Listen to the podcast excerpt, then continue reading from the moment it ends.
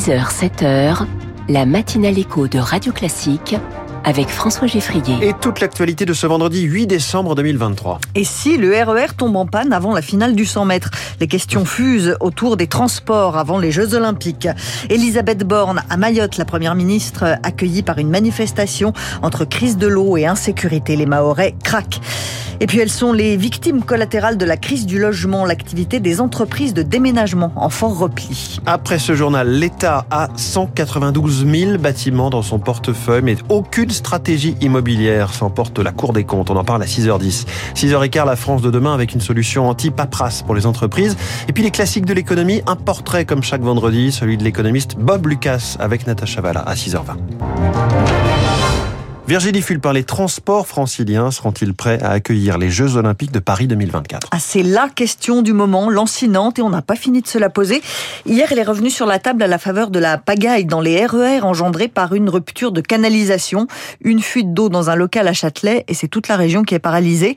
La maire de Paris, Anne Hidalgo, avait déjà émis des doutes sur les transports. Maintenant, c'est au tour du préfet d'Île-de-France. En fait, de plus en plus de voix s'élèvent euh, pour faire part de leur scepticisme, Marine Salaville. 67% des franciliens se disent inquiets à l'idée que les transports ne soient pas prêts pour l'été 2024. Une inquiétude partagée par le préfet d'Île-de-France, Marc Guillaume. À certains endroits, le plan de transport ne permet d'acheminer les spectateurs que si tous les autres voyageurs, ou presque, étaient dissuadés. 11 lignes de métro sur 16 et toutes les lignes de RER e seront saturées, pronostique-t-il dans une lettre au ministre des Transports. Clément Beaune, lui, a appelé les franciliens à télétravailler, voire à prendre leur pendant les Jeux Olympiques pour fluidifier le réseau. Un appel appuyé hier par la présidente de la région Île-de-France, Valérie Pécresse. Avec ces précautions, il n'y aurait pas davantage d'usagers à l'été 2024 que pendant l'année. D'après les associations de voyageurs d'Île-de-France, c'est d'ailleurs ce que prévoyait la RATP avant ce changement de ton des pouvoirs publics. Inquiétude pour les transports, inquiétude pour la sécurité, la perspective des Jeux Olympiques rend les Français nerveux, mais ces Jeux, ce sont peut-être les autres qui en parlent le mieux. La délégation américaine, par exemple, qui se dit totalement confiante dans les plans de sécurité des autorités françaises. Et après les Jeux, comment circuler autour de Paris? À 50 km heure maximum sur le périphérique ou pas? C'est une mauvaise idée, dit le ministre des Transports Clément Beaune. On va le faire quand même, répond la mairie de Paris. Les États-Unis changent de ton avec Israël. Joe Biden rappelle à Benjamin Netanyahou que la protection des civils palestiniens est une nécessité absolue. Une phrase qui sonne comme un rappel à l'ordre dans la bouche du président américain, alors que l'UNICEF alerte sur le drame vécu par les enfants palestiniens. D'après l'OMS, il y en a un qui meurt toutes les 10 minutes. James Elder, le porte-parole de l'UNICEF, rentre de Gaza et il a constaté que ça devenait extrêmement difficile d'aider les enfants. C'est l'apocalypse. On n'a pas vu ça depuis très très longtemps. Les enfants représentent 40% des personnes tuées. C'est presque sans précédent. À Gaza, il n'y a aucun endroit sûr. Avec l'UNICEF, on envoie des convois au nord, au sud, pour distribuer de l'aide. Mais c'est très difficile avec ces bombardements incessants et avec près d'un million de personnes déplacées. L'aide humanitaire qui parvient à entrer dans l'enclave est loin, très loin d'être suffisante. Le seul moyen d'empêcher la mort de ces enfants, c'est un cessez-le-feu. James Elder avec Nina Droff. L'Égypte ne compte pas autoriser les Palestiniens à s'installer provisoirement dans le pays pour ne pas participer au déplacement forcé des populations. Aux États-Unis, dans l'État de New York, un homme a été arrêté alors qu'il tirait des coups de feu sur une synagogue. Il n'a pas fait de blessés. À l'Élysée, le grand rabbin de France, Haïm Corsia, a allumé une bougie pour Hanouka en présence d'Emmanuel Macron. Une séance déjà critiquée par l'opposition qui la juge contraire au principe de laïcité.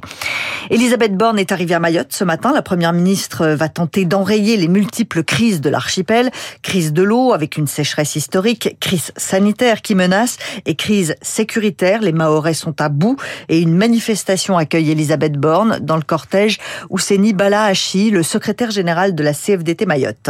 Nous voulons rencontrer la première ministre pour nous apporter des réponses précises. S'il y avait seulement un problème de la crise de l'eau à Mayotte, on pourrait vivre avec beaucoup de difficultés, mais vivre dans cette situation d'insécurité, quand on vous surprend sur la route avec des machettes, on vous jette des galets qui transpercent les pare-brises. Pour moi, ça, ce sont des attentats. Pour quelle raison le plan Vigipirate est mis euh, en place à Paris, mais pas chez nous? Nous avons besoin d'avoir euh, un état d'urgence euh, sur le territoire de Mayotte également. Cela doit s'arrêter. Des propos recueillis par Lauriane monde. Radio Classique 6h05, la 37e édition du Téléthon commence ce soir. Et comme chaque année, l'Association française contre les myopathies fait appel à notre générosité pour faire avancer la recherche contre les maladies génétiques. Grâce au Téléthon, des centaines de millions d'euros ont pu être investis dans des laboratoires à la pointe de la recherche. Et Laurence Thienot-Herman, présidente de l'AFM Téléthon, a constaté un changement du tout au tout. Euh, on partait de rien du tout. On connaissait une demi-douzaine de gènes à l'origine des maladies génétiques, mais aujourd'hui, euh, on connaît plus de 4000 gènes à l'origine des maladies rares, autant de maladies sur lesquelles on met un nom. Aujourd'hui, on a gagné euh, une vingtaine d'années de vie pour beaucoup de maladies. Et puis surtout, aujourd'hui, il y a des victoires et des victoires thérapeutiques. Moi, ça fait 20 ans que je suis présidente de l'association. Un tsunami d'émotions, je l'ai dit, en voyant des enfants sauvés grâce au Téléthon. C'est quand même pas rien. Et aujourd'hui, près d'une trentaine de médicaments de thérapie génique qui sont sur le marché pour des maladies rares, mais aussi pour des maladies fréquentes et euh, notamment pour lutter contre certaines formes de cancer, une vraie fierté. Laurence Thienot-Herman avec Rémi Fister. L'effet domino de la crise de l'immobilier, les déménageurs sont touchés aussi. Ils se réunissent en congrès aujourd'hui à Auxerre et le bilan 2023 est mauvais. La hausse des taux d'intérêt freine l'accès au crédit et donc à l'achat. Dans les entreprises de déménagement, on a 20% d'activité en moins. Les agences tournent au ralenti, surtout en Ile-de-France, Zoé Pallier. Jamais les camions n'avaient aussi peu quitté le garage chez Proconcept Déménagement à Paris. L'activité a chuté de 15% sur un an et la baisse s'accélère depuis septembre. L'an dernier, sur cette même journée, j'en avais 8 déménagements. Cette année, j'en suis à 4. Hélène Badis, directrice commerciale. On a une demande, on a des clients qui ont le projet de déménagement, mais euh, qui n'aboutit pas parce qu'ils n'obtiennent pas le crédit. Ça touche quand même tous les secteurs. Hein. Il n'y a pas non plus euh, forcément beaucoup de changements de locaux professionnels actuellement, donc euh, c'est le même impact que chez les particuliers. Un ralentissement qui contraste avec l'euphorie post-Covid. Les départs de Parisiens avaient fait bondir de 30% le chiffre d'affaires de certains déménageurs. Olivier Vermorel, président du syndicat professionnel. Les entreprises ont surfé sur cette activité, ont embauché du monde, ont acheté des véhicules, il y a eu des investissements. Et puis bah, maintenant, on se retrouve avec du personnel qu'on a du mal à occuper. Quoi. Il y a eu des demandes de chômage technique. Et puis, euh, si on a des crédits sur des véhicules, euh, il y a un moment, euh, il faut les vendre. Aujourd'hui, Aujourd'hui, quelques entreprises sont même en dépôt de bilan, précise le représentant, et les défaillances pourraient s'accélérer dans les prochains mois.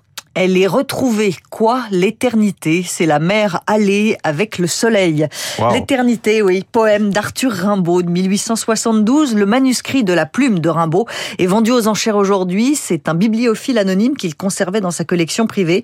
Pendant deux jours, la maison de vente Piazza l'a exposé au public. Lucie Dupressoir a rencontré les passionnés. Une écriture fine, sans rature, que 80 bibliophiles sont déjà venus lire.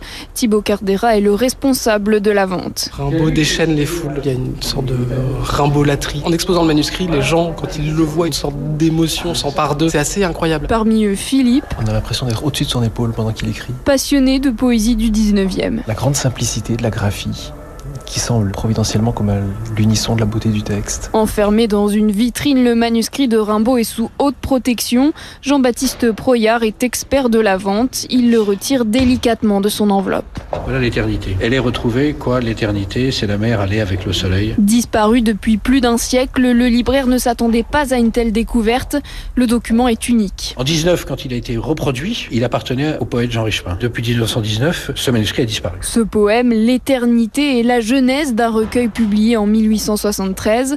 Rimbaud y fait son aveu d'auteur. La pièce est estimée entre 2 et 300 000 euros. Rimbaud est le poète le plus cher de toutes les littératures confondues, plus cher que Edgar Poe, que les grands poètes américains. Il est traduit dans toutes les langues, et eh bien la conséquence c'est qu'il est le plus cher. Et au moins une centaine de personnes sont attendues à la vente aux enchères cet après-midi. L'éternité, ce poème d'Arthur Rimbaud de 1872, François. Très jolie, euh, très jolie lecture à 6 heures du matin de la part de Virginie Fulpin. Merci Virginie. On vous retrouve euh, à 7 heures. Comment aider les entrepreneurs à surnager dans la paperasse, les contraintes juridiques Réponse avec notre invité dans la France de demain dans 5 minutes. D'abord un premier tour complet de l'actualité.